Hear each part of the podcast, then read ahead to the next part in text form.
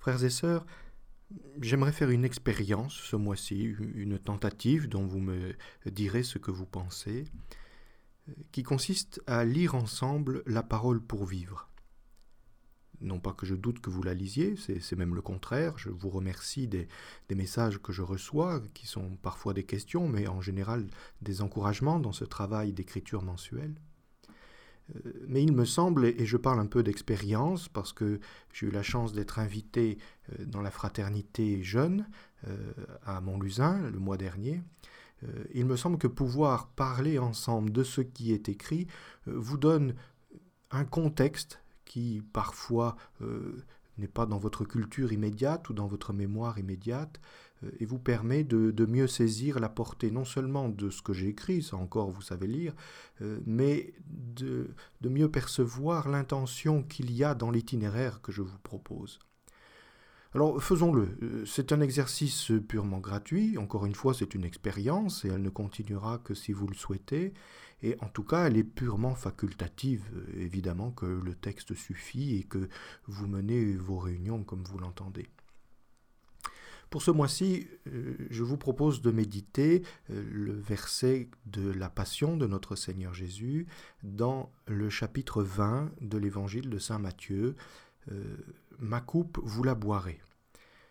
On est tout au début du cheminement de la Passion, à ce moment où Jacques et Jean sont confrontés à la perspective du calvaire sans comprendre de quoi il s'agit. Et vous vous souvenez de ce passage, c'est leur maman qui s'avance vers Jésus et qui demande pour eux d'être auprès du Seigneur, euh, à sa droite et à sa gauche, sur son trône de gloire. Évidemment, ils ne savent pas qu'il s'agit de la croix au moment où ils posent la question. Jésus le leur dit, Vous ne savez pas ce que vous demandez. Pouvez-vous boire à la coupe que je vais boire? C'est une question. Une question qui est sous-jacente à, toute l'histoire euh, du salut. Pouvez-vous boire à la coupe que je vais boire? Euh, Voulez-vous être marqué de la blessure qui me blesse? C'est ça la prière que Dieu adresse à l'homme.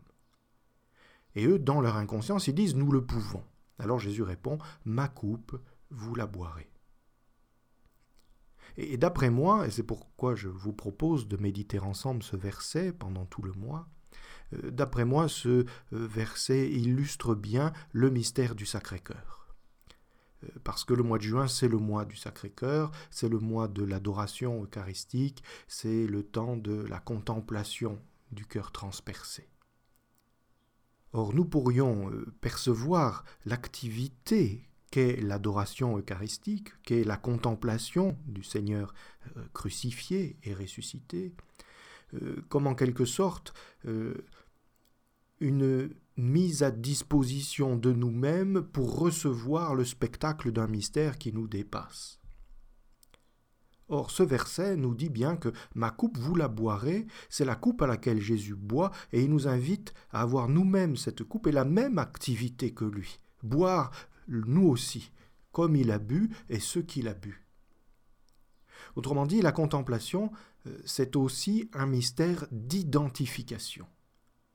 Et dans la demande des fils de Zébédée, qui était inappropriée, qui, c'est certain qu'ils n'avaient pas conscience de ce qui se passait, il y a un désir profond de l'humanité, il y a un désir profond qui est au cœur de l'homme, qui est celui de communier le plus intimement possible, y compris dans ses souffrances, de communier avec le Sacré-Cœur.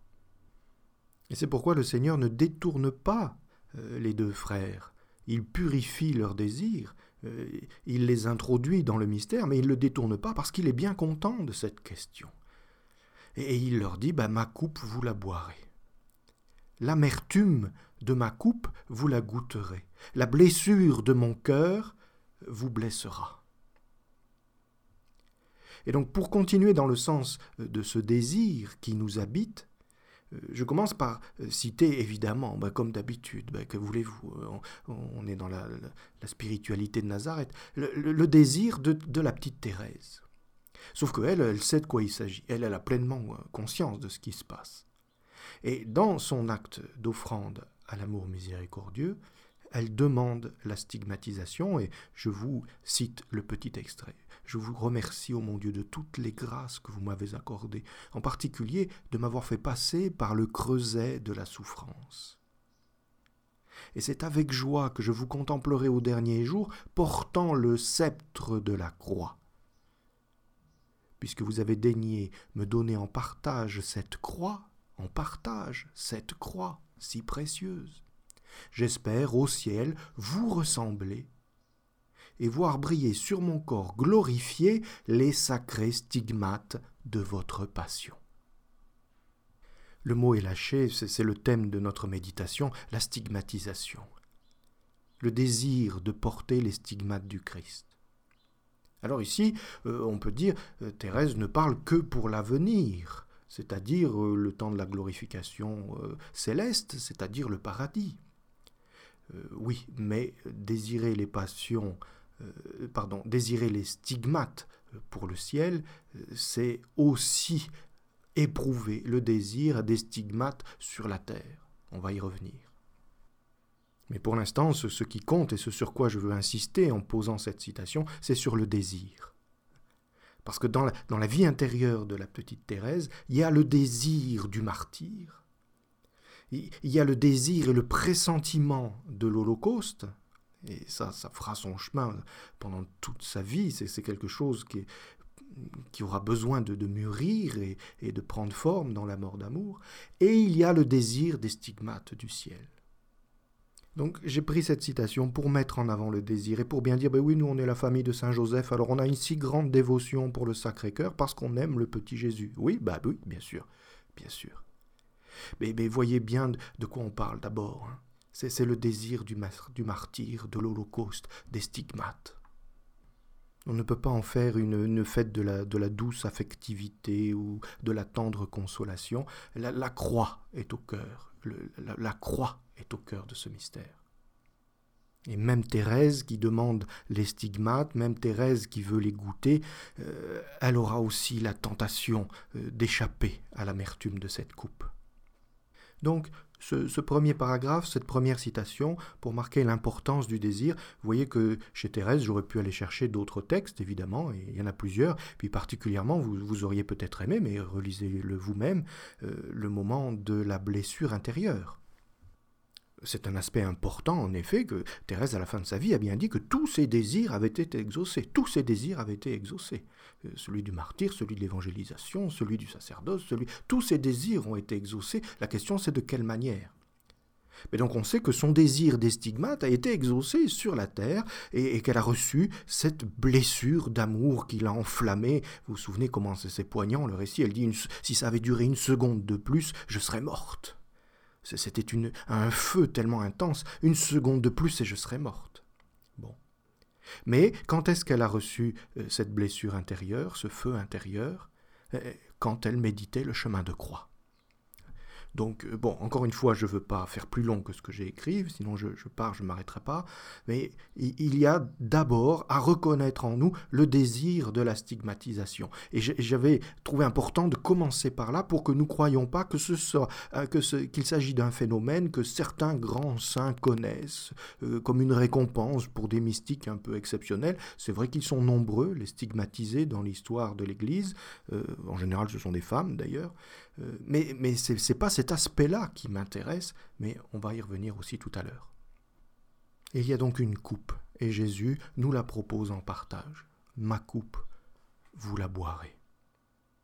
Alors, dans l'histoire de l'Église, je le disais euh, juste à l'instant, il y a des centaines de stigmatisés.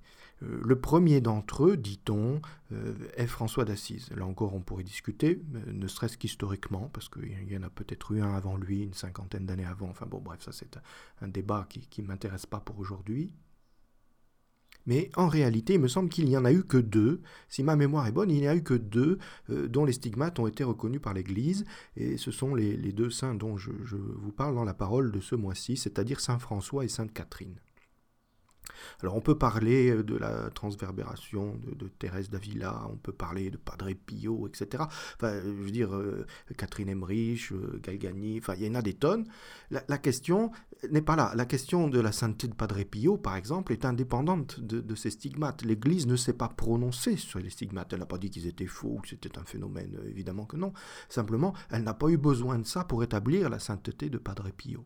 Et, les deux seuls, euh, encore une fois il faudrait le vérifier, mais il est possible que ma mémoire soit fiable, euh, les deux seuls pour lesquels l'Église s'est engagée, c'est Saint François et Sainte Catherine, c'est pourquoi euh, j'en reste avec ces deux figures. Alors je commence par ce, magnifique rétable de Giotto, qui est au Louvre, je crois, mais peu importe, hein, parce que vous savez, Giotto c'est un, grand artiste, mais c'était aussi un homme d'affaires avisé, donc il y, a, plusieurs versions de chacun de ces tableaux, et quand je dis plusieurs versions, euh, c'est pas vraiment des versions, c'est des reproductions. Il, avait le sens du commerce. Euh, il s'embarrassait pas de toujours d'originalité ou de créativité quand il avait euh, un thème qui marchait bien. Mais bref, je suis pas là pour parler de Giotto, qui est un immense artiste avec le plus grand respect. bref. donc il représente la, stigmatisation de Saint François, et on voit notamment le Christ qui est au-dessus de Saint François, et qui est représenté euh, comme un ange, comme un séraphin, avec trois paires d'ailes. Euh, cette représentation est conforme à ce qu'on trouve dans le livre d'Isaïe. Alors, pourquoi Jésus représenté comme un ange? Alors, ça peut être euh, une manière d'évoquer le rôle des anges, qui est réel dans la stigmatisation, et là on peut penser à Thérèse d'Avila, évidemment, euh, mais je crois qu'ici, c'est surtout pour mettre en avant l'identification que représente ce phénomène, puisque on appelle Saint François le séraphin d'Assise. Donc il est le séraphin d'Assise parce qu'il ressemble euh, au séraphin de Nazareth, si j'ose dire. Donc Giordano nous dit dans ce tableau, euh, la stigmatisation, c'est une identification. C'est la grâce qui est faite à un chrétien de ressembler intimement au Christ jusqu'à partager ses blessures. Et, c'est dans son corps. Et là, ce sera une partie très importante à souligner dans, notre méditation. C'est dans son corps. Quand Jésus dit Ma coupe, vous la boirez, c'est pas une image. Il y a quelque chose à boire. Il y a une amertume euh, qui, qui, nous révulse les sens et qui agresse notre corps. Saint François n'a pas vécu très longtemps après, c'était à la fin de sa vie, il, est mort en 1226, donc ça fait à peu près deux ans euh, en tant que stigmatisé. Il a réussi à cacher aux yeux de tous euh, la stigmatisation. Il a réussi à dissimuler les traces sanglantes. Euh, mais pour Catherine de Sienne, et c'est ce qu'on trouve dans la deuxième page de notre document, la situation est un peu différente. D'abord, elle était beaucoup plus jeune, elle n'était pas à la fin de sa vie. Alors peut-être qu'il y avait des questions pratiques, mais j'en sais rien. Moi, je suis ni un grand saint ni un grand mystique. Mais enfin, recevoir les plaies du Seigneur était pour elle peut-être plus embarrassant. En tout cas, euh, elle a été plus radicale que saint François dans la volonté de masquer ces stigmates. Saint François les a cachés avec des linges. Euh, Sainte Catherine a demandé à Jésus que ces stigmates demeurent invisibles. Et elle a été exaucée. Ce qui veut dire qu'il y a des stigmates comme on les imagine, c'est-à-dire des plaies ouvertes, physiques, sanglantes. Mais il existe aussi des, des plaies invisibles. Alors ça c'est étonnant. Invisible et non pas insensible. Euh, la douleur est réelle. On pense à Catherine évidemment, ou comme on disait tout à l'heure, à Thérèse de Lisieux. La douleur est réelle. Alors j'ai reproduit la citation du, passage où dans la lettre où elle raconte à son directeur la vision, euh, parce que ça introduit un, élément important euh, qui est celui du Christ euh, glorifié, du Christ glorieux. J'ai vu des rayons sanglants sortir des plaies sacrées de Jésus et percer mes pieds, mes mains et mon cœur. Alors je m'écriai, Ô Seigneur mon Dieu, je vous en supplie, que mes cicatrices ne paraissent point au dehors. Et aussitôt la couleur sanglante se changea en la couleur de l'or. Et cinq rayons de lumière percèrent mes mains, mes pieds et mon cœur. J'insiste sur l'aspect glorieux, parce que ça nous montre bien que c'est la contemplation du Christ crucifié, on a insisté sur la croix avec Thérèse, et du Christ glorieux, on, le découvre avec François et Catherine. Alors là, il y a tout un débat, on aurait pu aller voir Saint Thomas d'Aquin qui s'intéresse au stigmate, ou Saint Thomas s'intéresse à tout. Euh, et alors, il, a, il, a, un problème au, début de son raisonnement. Il explique le problème d'une plaie, c'est que c'est laid.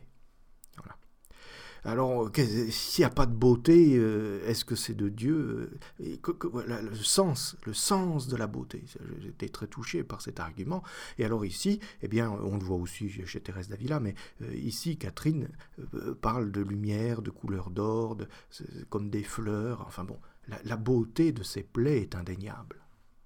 Bien, mais j'arrête, je sens que je vais partir dans une digression. Gardons notre fil rouge. Donc, nous avons vu qu'il y a des stigmates invisibles. Peut-on imaginer des stigmates insensibles? Alors là, ça, devient embêtant. Hein. Euh, parce que s'ils sont invisibles, on peut encore les repérer à ce que la personne ressent la douleur. Euh, mais s'il existait des stigmates insensibles, alors on ressentirait plus rien, on ne verrait plus rien. Euh, comment pourrait-on dire euh, qu'ils existent? Ça, devient invérifiable. Et c'est à ce moment-là que j'introduis le témoignage de Saint Paul sur un verset un peu discuté, qui est dans la lettre aux Galates au chapitre 6, euh, que vous connaissez bien, Je porte en mon corps les marques de Jésus. De Jésus. Il n'y a pas de titre, c'est bien une question euh, physique. Je porte en mon corps les marques de Jésus. Et alors évidemment, euh, euh, le texte grec nous dit les stigmata, les stigmates de Jésus. Je porte en mon corps les stigmates de Jésus.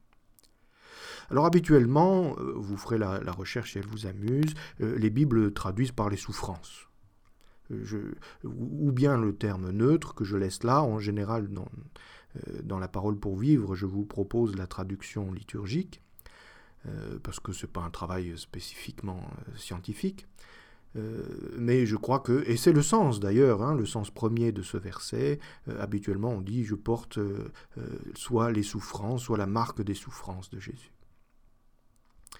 Alors, ce, qui m'amuse, euh, c'est de voir que euh, finalement, on part sur l'a priori. Les scientifiques, a priori, disent que c'est une image. On peut, ça ne peut pas être les stigmates. Il ne faudrait pas traduire. Je porte les stigmates du Christ.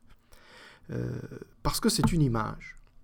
Et alors là, vous voyez comment ça nous intéresse au point où nous en sommes de, notre recherche, c'est de dire est-ce que c'est est c'est une raison convaincante Qu'est-ce que ça veut dire une évidence qui n'est pas expliquée?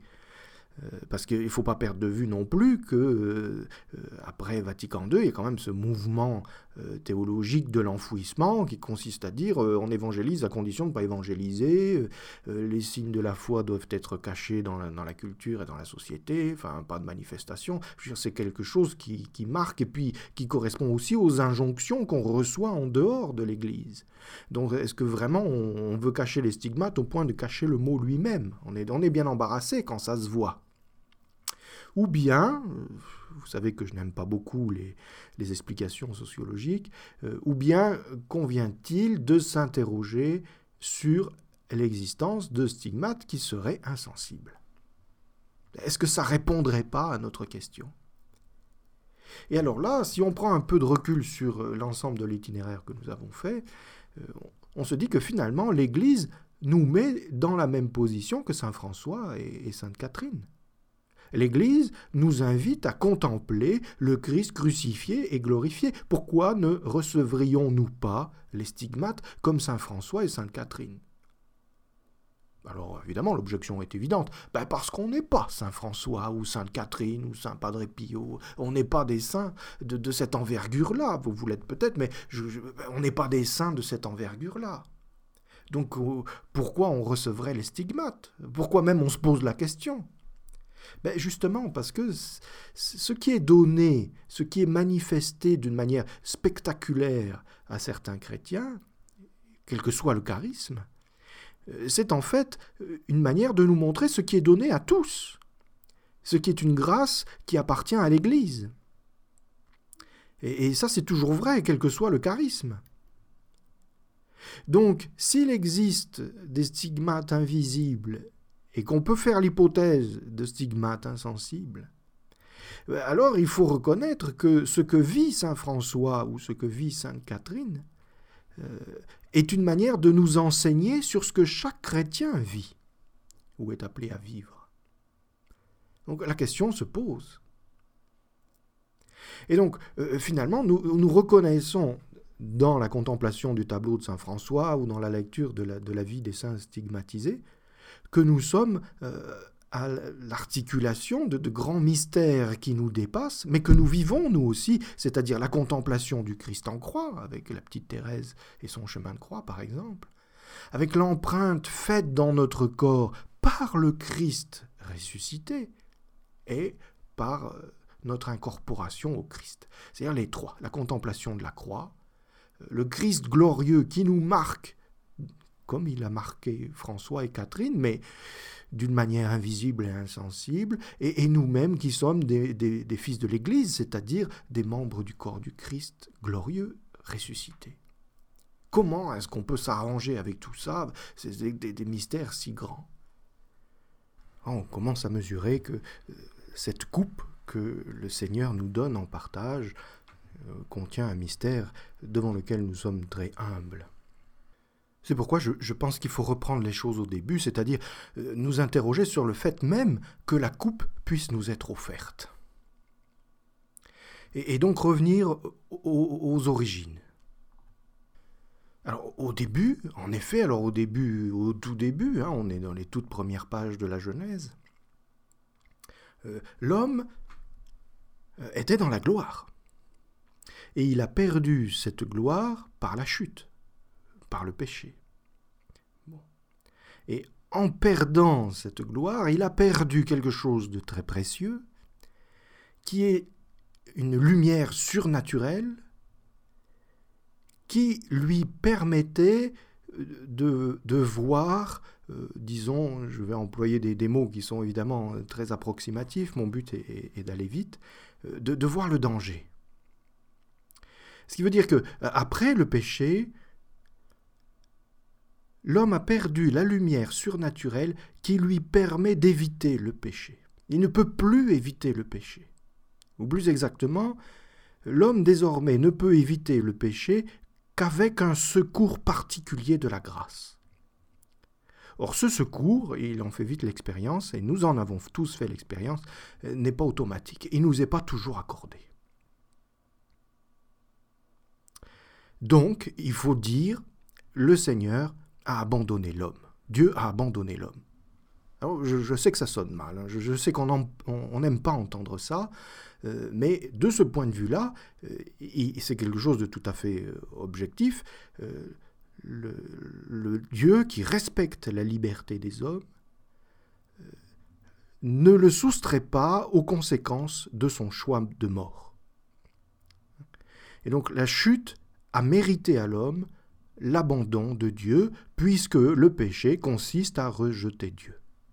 En quelque sorte, euh, en choisissant l'autonomie, l'homme s'est volontairement coupé de Dieu, euh, et Dieu dit, ben, si tu te mets euh, au pouvoir, sous le pouvoir de Satan, eh ben, c'est toi qui choisis, en quelque sorte.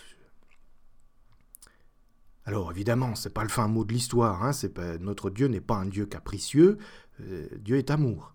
Donc il n'a pas dit euh, Ah ben puisque c'est comme ça, je m'en vais. C'est évidemment pas ça l'histoire. Bien. Euh, il lui a offert une autre assistance.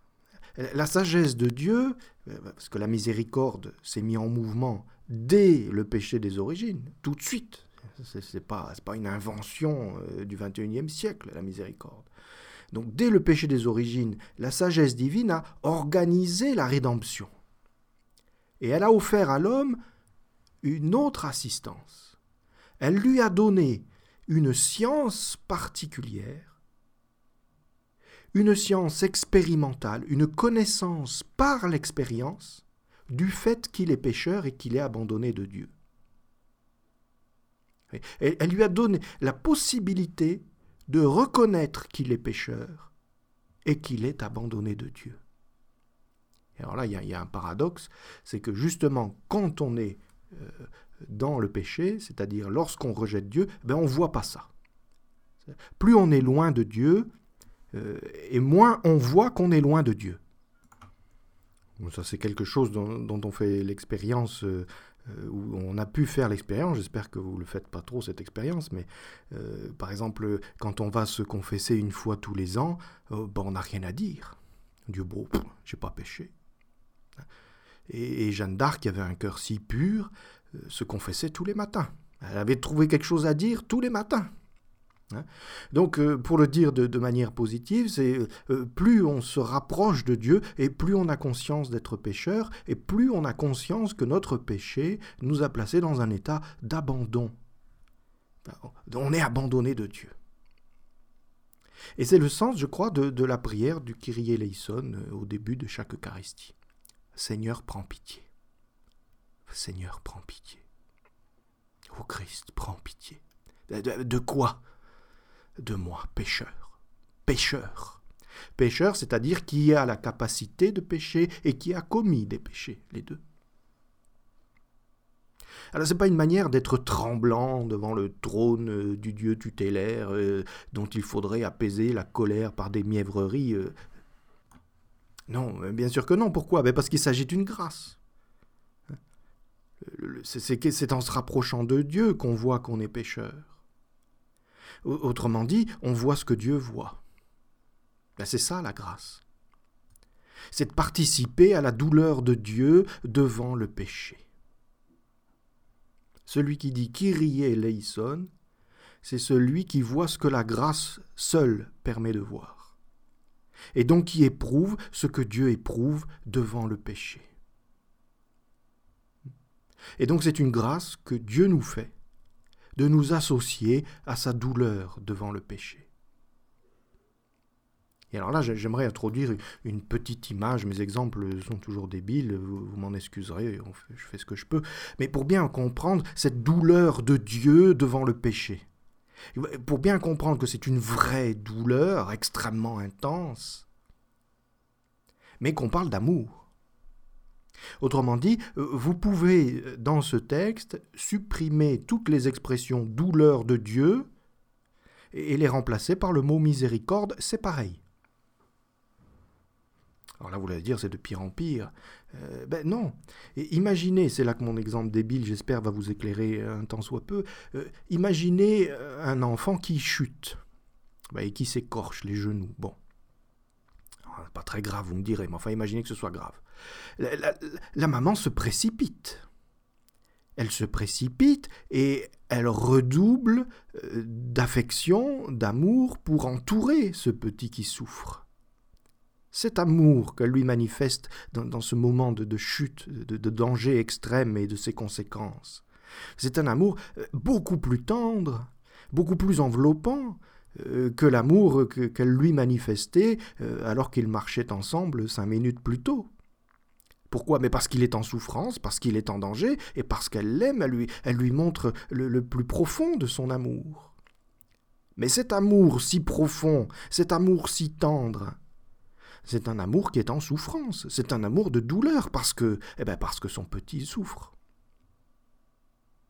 Donc qu'est-ce que c'est que la miséricorde? C'est un amour euh, extrêmement subtil, extrêmement délicat, le, plus profond que, que, Dieu puisse euh, manifester et qu'il réserve aux pécheurs. Même les anges ne connaissent pas, ne font pas l'expérience de cet amour-là.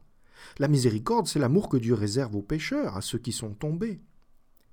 Ben, c'est donc une souffrance. C'est l'amour qui, vient du plus profond des entrailles, et c'est un amour qui est une souffrance, la souffrance de Dieu devant le péché. Et donc, euh, vous pouvez ici employer équivalemment douleur de Dieu, pitié, qui est l'amour qui vient des entrailles, et miséricorde, euh, mot que je le crains, euh, qui devient un peu galvaudé malheureusement. Et donc en disant Kyrie eleison, nous goûtons à la douleur de Dieu devant le péché. Nous éprouvons de la pitié, c'est-à-dire cet amour qui sort des entrailles de Dieu, pour soi-même, pour nous-mêmes et pour tous nos frères pécheurs. C'est bien au-delà, même si ça en fait partie, de la confrontation à, notre responsabilité ou aux actes qui nous sont imputables.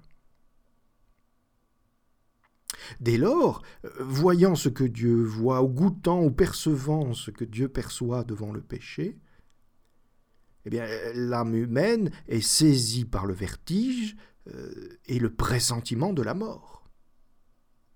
La, mort, la vraie mort, la mort de l'enfer. Il n'y a, qu'une seule mort, c'est celle qui est engendrée par le péché. Euh, les autres morts ne sont pas à craindre, nous dit Seigneur Jésus. Donc, euh, c'est cette grâce-là euh, qui, nous permet de voir que nous sommes pécheurs, euh, qui nous permet de voir que nous sommes abandonnés de Dieu, qui nous permet de voir que nous sommes en danger de mort. Eh bien, on voit aussi en même temps la, tendresse particulière que Dieu éprouve pour les pécheurs. On voit aussi la grâce dans laquelle il nous invite, la gloire dans laquelle il nous introduit, les deux.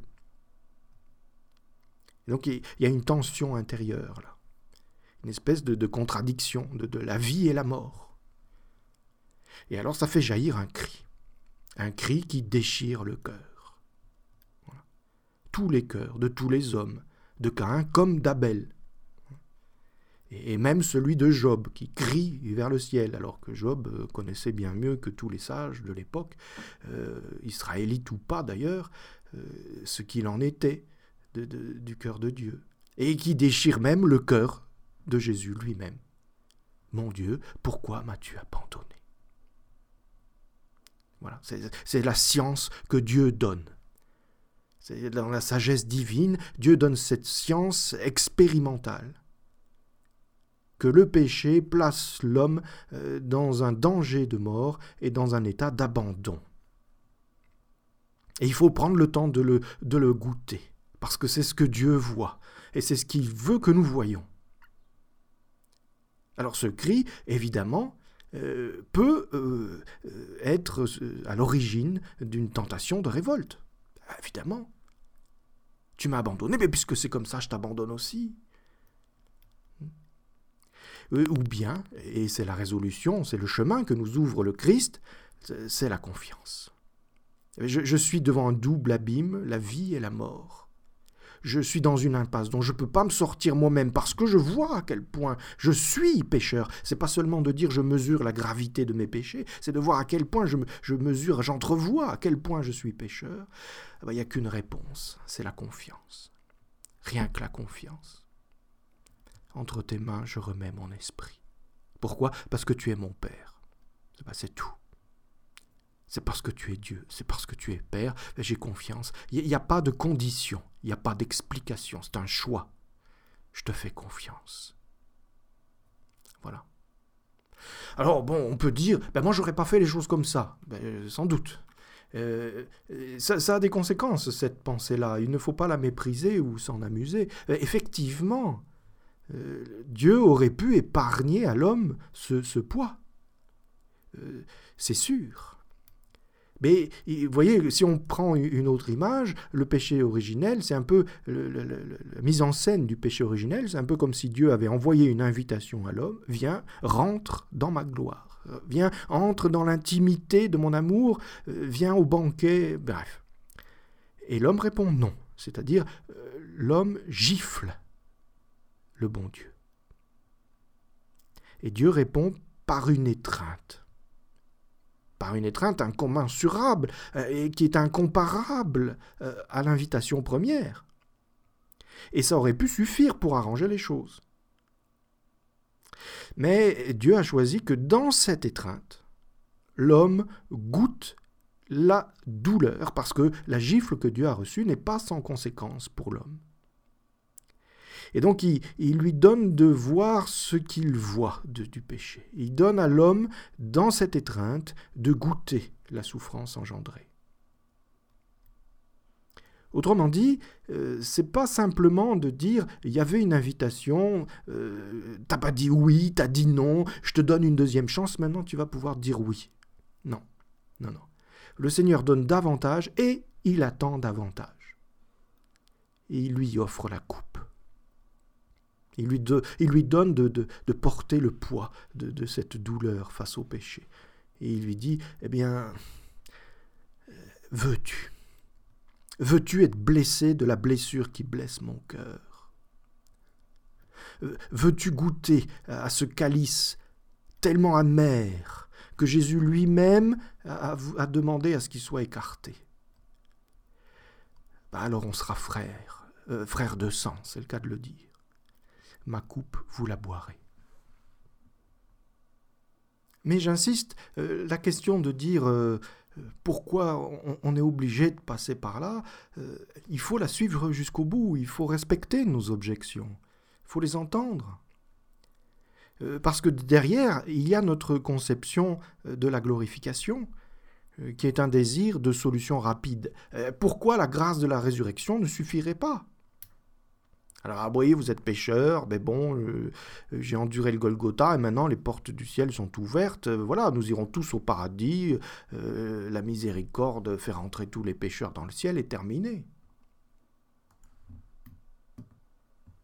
Mais c'est là qu'on comprend la situation de notre méditation c'est qu'il y a deux chemins, la glorification rapide et la glorification lente. Parce qu'il y a la contemplation du Christ en croix et ressuscité.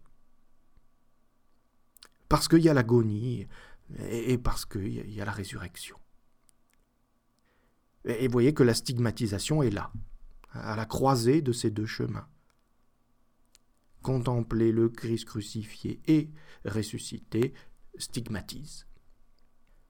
Donc on peut le dire hein, après ce, rappel de, l'histoire du salut, c'est une glorification dans la douleur de Dieu, ou par la douleur de Dieu, c'est-à-dire par la miséricorde.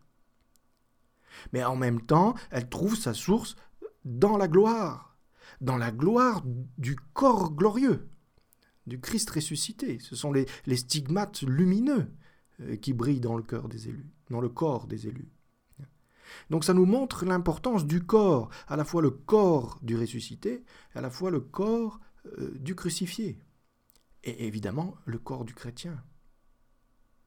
C'est un feu qui embrase l'âme, et ça Thérèse de Lisieux le dit bien, mais on voit bien chez Sainte Catherine ou Saint François et tous les autres que euh, ça concerne le corps également. Mais donc vous pressentez où notre parcours va se terminer hein?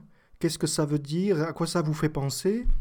Le corps plongé dans la mort, le corps immergé dans la résurrection. C'est le baptême. Bah oui, on va vers la grâce sacramentelle. C'est d'abord le privilège des baptisés, c'est la grâce baptismale qui établit un lien entre l'âme et le corps du Christ euh, et du baptisé. On est immergé dans l'agonie du Christ, on est en quelque sorte transplanté dans le jardin de la résurrection, les deux. Et c'est ça qui explique que Saint Paul puisse dire dans la lettre aux Colossiens euh, qu'il euh, achève en sa chair ce qui manque aux souffrances du Christ. Ça ne veut pas dire que le Christ n'a pas souffert assez. Ça veut dire que nous, en tant que membres du corps, euh, on doit vivre ce que tout le corps vit. Et donc ce qui manque, c'est pas que le Christ n'en a pas fait assez, c'est ce qui manque, c'est notre participation à nous. C'est ainsi que euh, la stigmatisation n'est pas optionnelle. Et non seulement elle n'est pas optionnelle, mais elle se réalise le jour du baptême. Et, j'insiste sur la dimension euh, charnelle. Euh, c'est-à-dire qu'on est plongé dans l'agonie du Christ. Qu'est-ce que c'est que l'agonie du Christ? Ben, C'est l'incarnation. Euh, vous savez, on, nous, on limite à Gethsemane et Golgotha. Euh, mais saint Angène de Foligno le, dit bien, euh, l'enfant Jésus dans le sein de la Vierge Marie. Donc vous imaginez la pureté du sein de la Vierge, quel, lieu de grâce et de paix. Dans le sein de la Vierge Marie, dit saint Angèle, le Seigneur Jésus endurer des souffrances incomparablement supérieures au fouet des Romains. Nous, ce qui nous fait peur, c'est le fouet des Romains. Euh, alors on se dit, oh là là, qu'est-ce qu'ils dégustent Ce qui est une manière de dire, euh, vu tout ce qu'ils lui ont mis, euh, j'aimerais bien que ce soit pas moi, ou j'aimerais bien que ça ne m'arrive pas, parce qu'on est surtout concerné par nous-mêmes, malheureusement. On n'est pas détaché de nous-mêmes. Mais c'est simplement, et je ne vais pas dire que le Christ n'a pas souffert hein, sous le fouet des Romains, il a souffert dans son corps et dans son psychisme des tortures les, insupportables. il ne s'agit pas de nier ça. Je, ne le nie pas. Je souligne simplement que saint Angèle nous dit que bien que il s'agisse de, souffrances insupportables, dès le sein de sa mère, il souffrait davantage, il était déjà entré dans l'agonie. Pensez à la petite Thérèse avec l'enfant Jésus dans la crèche qui rêve de la croix.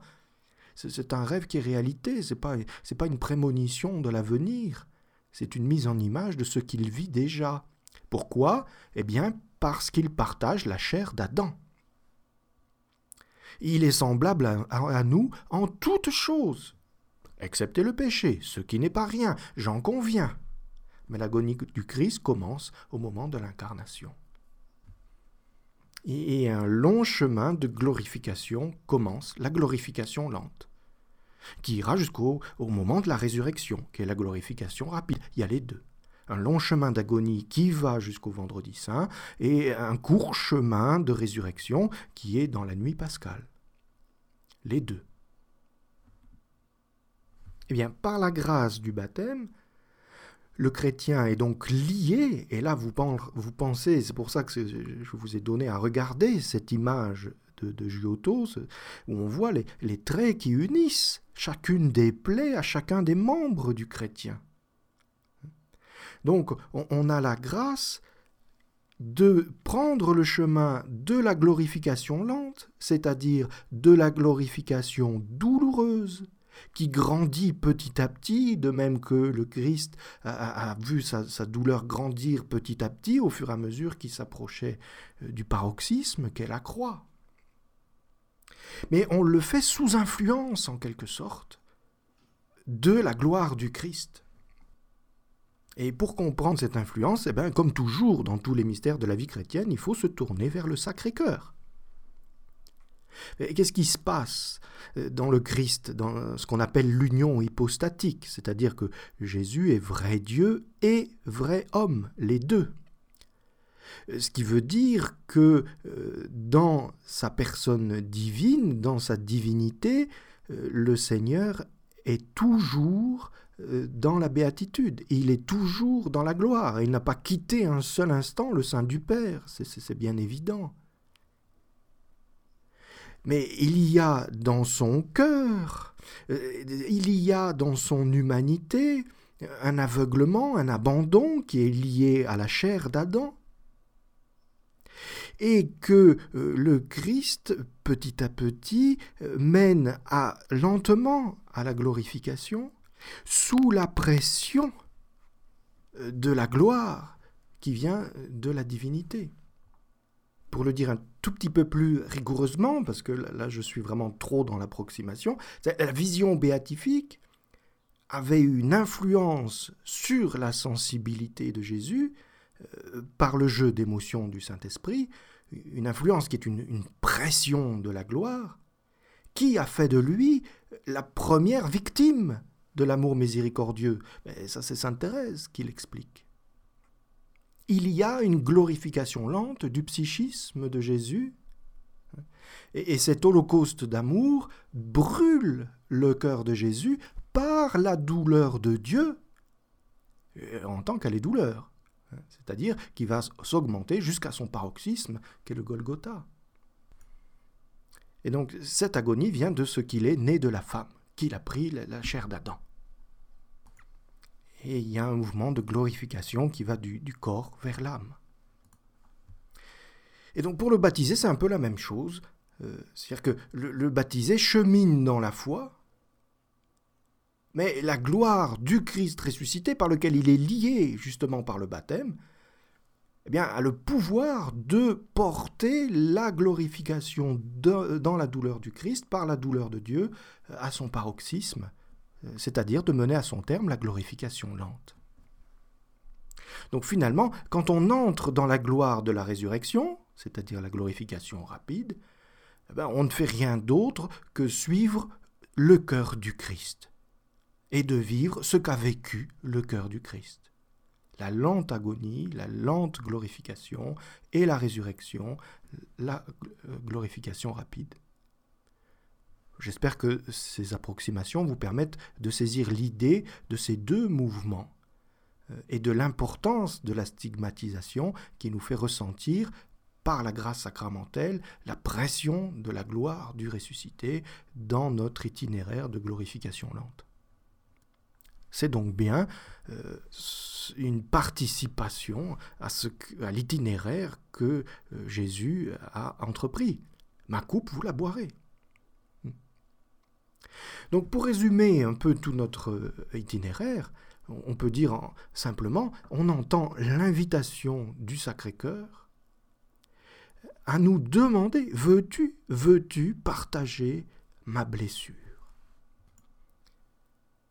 Mais dès lors que euh, on accepte, euh, alors on goûte à l'amertume de la coupe, on fait l'expérience de la douleur de Dieu, euh, c'est-à-dire on prend conscience d'abord de notre condition de pécheur. Et plus on grandit en sainteté, plus on se rapproche de Dieu, plus on pleure le péché.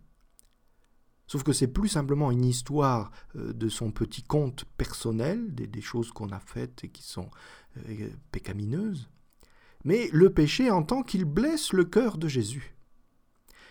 C'est pourquoi on peut prendre comme exemple euh, la figure du bon larron, qui ne regarde que le Christ. Il avait mille manières d'envisager la situation, il était crucifié, il pouvait dire, ben, pour un voleur, un tel supplice, c'est disproportionné. Il avait plein de raisons de se plaindre, euh, ou de regretter ce qu'il avait fait, de pleurer sur lui-même. Ah, ben si j'avais pas été un hors-la-loi, j'en serais pas là. Mais le bon larron ne fait qu'une seule chose, il regarde l'innocence du Christ. Et c'est ça qui le sauve. Lui n'a rien fait de mal. Il souffre de ce que le Christ souffre.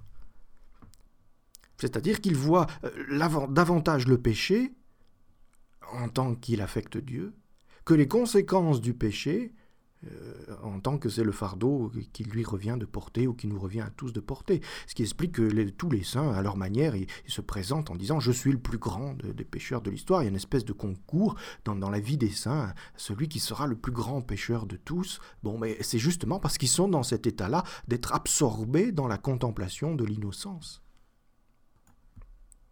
Donc crucifié, oui, par, par notre péché, mais stigmatisé euh, par l'innocent. Voilà, j'espère que je ne vous ai pas perdu en route, que je suis resté euh, à peu près clair. C'est difficile pour moi d'être à la fois pédagogue et rigoureux. Euh, j'espère progresser, mais j'espère surtout que vous avez quelques lumières supplémentaires sur ce, phénomène. Alors il reste une dernière objection, qui est celle que je garde pour les, toutes dernières lignes de la lettre. Euh, qui est celle de dire euh, euh, j'espère que je comprends, mais je vois que j'en suis pas là. J'ai pas encore cet élan. Je suis encore replié sur moi-même, je ne suis pas absorbé dans la contemplation du Christ crucifié et glorifié. C'est quand même ce qu'il faudrait, c'est ce qu'on recherche à vivre. Alors oui, ben, d'accord, mais justement, et c'est pour ça que le mois du Sacré-Cœur revient chaque année c'est parce qu'on peut recevoir la blessure du Sacré-Cœur en assistant à la messe, tout simplement. Et à la messe la plus fréquente possible. Et à l'adoration eucharistique, évidemment. Et c'est pour ça qu'on en parlait dès le début. Parce que à la messe, euh, on, le désir de communier à Dieu, ce désir d'être si proche de son Sacré-Cœur, ce désir qui nous habite un peu comme Jacques et Jean, hein, parce que nous sommes plutôt comme Jacques et Jean à l'époque où ils comprenaient rien de, de, leur propre désir. Mais ils savaient que le désir était là, mais ils ne savaient pas ni le vivre ni l'interpréter. Eh bien, ce désir est satisfait par la communion eucharistique, en même temps qu'il est attisé, qu'il est approfondi et qu'il est purifié. Et c'est pour ça qu'il grandit. Et, donc, dès, qu'on communie, la, soif de communion, l'idée de ce qu'est cette communion, euh, nous fait la désirer et nous prépare à la vivre davantage. Et donc parmi les résolutions possibles pour ce mois de juin, il y a évidemment la communion fréquente, euh, pour peu qu'on soit dans les dispositions, c'est-à-dire n'hésitez pas à aller vous confesser, et puis euh, la contemplation qui, en tout cas, la communion n'est pas toujours possible, la communion eucharistique n'est pas toujours accessible, mais en tout cas, la contemplation du Christ crucifié et ressuscité est offerte à tous les baptisés. Il suffit de trouver aujourd'hui dans nos communautés, dans nos communautés paroissiales, euh, c'est de plus en plus fréquent de trouver des, temps d'adoration et certaines paroisses font l'adoration perpétuelle. Donc c'est quand même, surtout en ville, très accessible. Euh, prenez ce mois de juin le temps de l'adoration du Christ crucifié et ressuscité. Aimez-le de votre cœur, tendez vers lui de tout votre désir, et ça ravivera la grâce de stigmatisation qui nous fait lui ressembler, c'est-à-dire qui fait de nous des chrétiens.